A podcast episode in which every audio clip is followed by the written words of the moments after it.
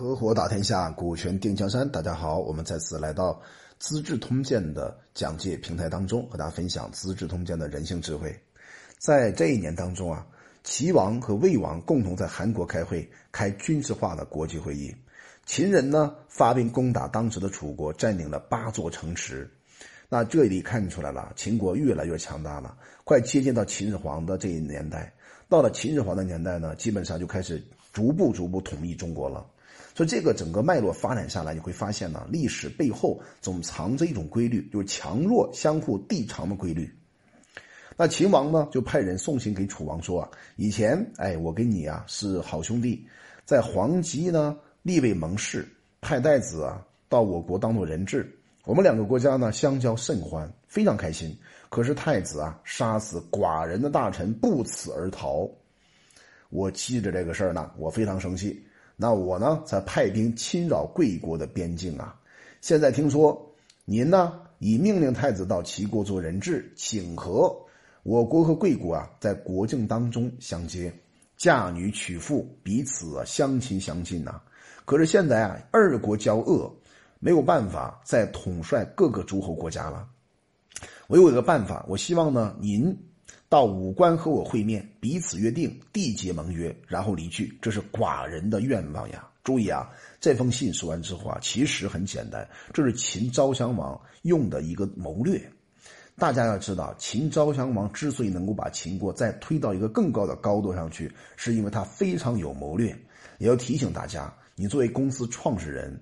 你要不懂谋略，不懂得谋局，不懂得破局，你做公司尽量停止。因为什么呢？在未来多变的、不确定的时代当中，那如果说你不能想得很清楚、看得很远，基本上创业成功几率啊是非常低的。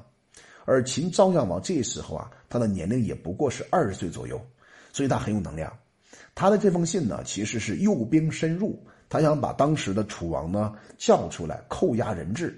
把当时的国王给他扣住，你想想，这种谋略啊，这种胆量是非常具有这个突破性的。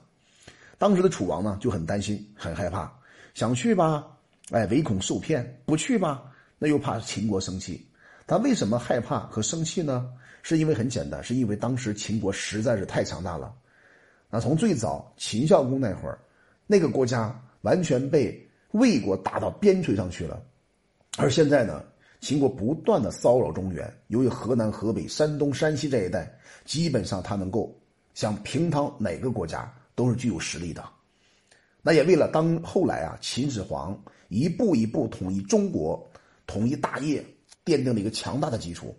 这一点值得我们反思。一个老板创业不能靠一个人完成的，靠一帮人帮你完成，还要靠你的世世代代把它传承下去。这种精神是大秦的这种奋斗精神。所以当时，楚王很担心。后来啊，他身边有个谋臣叫赵随，他说啊，不但不能去，还要出兵加以防御。因为秦国啊，像虎狼一样的国家，他有并吞并吞诸侯之心呐，不可以相信他呀。这是当时大臣的一个谋略。在这个谋略啊，看得很清楚，也看得很精准。可是啊，楚怀王的儿子，那么他告诉楚王说：“你还是去吧。”为什么呢？因为楚怀王到了秦国去啊，那才能够真正跟他缔结盟约。毕毕竟啊，减少战争。楚怀王怎么选择呢？因为我们知道啊，当时秦王秦昭襄王，他的母亲就是从楚国过去做啊这个做妻子的，所以是楚怀王的，呃，算是他们亲属啊。芈八子到楚到秦国当中是成为他们国家当中的这么一个太后，宣太后。那在这种状态之下呢，楚怀王还很害怕，可见当时的亲属关系在利益面前是非常脆弱的。楚怀王终于还是听了他儿子的劝告啊，就真的去了秦国。啊，秦昭襄王呢就命令一个假将军假装自己在武关埋伏好军队，楚怀王一到就闭起关门劫持了楚怀王，一同西行到了咸阳之后啊，在章台朝见秦昭襄王，结果啊。好像是什么呢？好像一个小的臣子朝见天子一样的礼貌，并胁迫楚怀王呢割让当时的乌和郡两个地方。那楚怀王也不是傻瓜呀，他首先想的是先缔结盟约，秦秦昭襄王呢，结果呢想先得到土地，楚怀王生气的告诉他说：“哎，你秦国欺骗了我，又强迫我割让土地，就不想答应这个事情。结果呢，秦国就扣留了、拘留了当时的楚怀王，就不放他回国。为啥又杀掉他呢？首先，杀掉这个楚怀王呢，在国际上声誉不太好；二一方面呢，多多少少还有点亲属关系。”因为他们的宣太后来自于楚国，因为这层关系的话，楚怀王这一生之中啊就被拘留在秦国，一直到死去。你想一想，多可怕的事情！所以楚国的大臣呢十分担心啊，互相谋划，想出办法，说我们的君王在秦国没有办法回来，被迫割让土地吧，而太子又在齐国做人质。如果齐国、秦国两个国家联合起来攻打我们、算计我们，那我们楚国就灭亡了。在这种状态之下呢，没有办法，只能选择拥立目前尚在国内的王子当做楚国的大王。那赵随就说了：“君王和太子啊，都被困在别的国家，现在又想违背君王的命令而拥立庶子，不太合适吧？”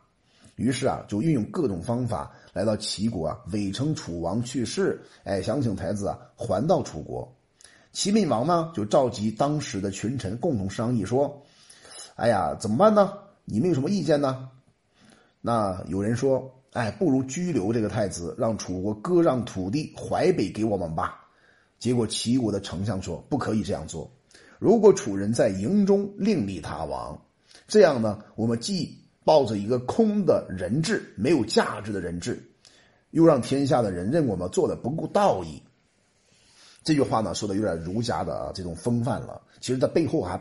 抱有霸道的思想，还有人说呢，那如果这样的话，此说也不尽然。如果楚人在营中另立他王呢，就要和新王交易说啊，给我们下东国这个土地，我为王啊杀死太子，否则将和秦国、韩国、魏国三个国家共同联合起来，拥立他为王。齐王最后啊，采用了丞相的计谋，护送楚太子啊回国。在这种状态之下呢，楚国的人啊才立他为王。可见当时的楚太子多么可怜呐！在齐国当做人质的时候，就是人有刀俎，我为鱼肉啊，随时随地可以把我杀掉。可是啊，他命还比较好，终于还是回到楚国，当做当时楚怀王接楚怀王的班成为楚王。在这种状态之下呢，我们可以看出来，当时的国家相互倾轧。类似于我们今天在全球化的经济形势，国家和国家的斗争形势是一模一样的。我们今天学习《资治通鉴》的目的啊，也在此，想通过这样一个分析模型，你能够看得更远，把人性看得更透。在同一年当中呢，秦武王、秦昭襄王啊，听说有一个人非常贤能，叫孟尝君，就派荥阳君啊到齐国去做人质，想请孟尝君呐到秦国来。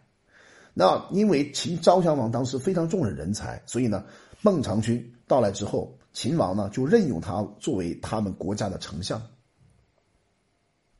讲到这的时候呢，我们很清楚，秦国在当时的战国期间，就像今天在全球看起来啊，现在的美国是一样的，是霸权主义，是强大的内在基因，让这个秦国长到今天这个样子。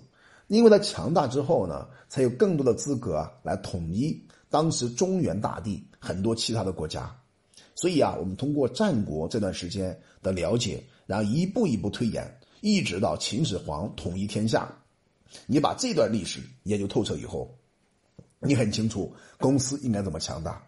到秦始皇之后，他统一不过十六年，到秦二世灭亡，然后进入了西汉刘邦统一天下。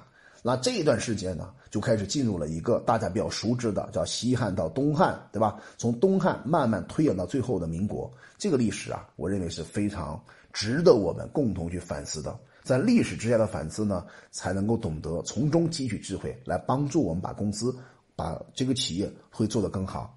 好，我们今天就分享到这里。我叫洪锦，我们专注股权合伙制。有任何关于股权方面的问题呢，可以加微信四幺幺六二六二三五五。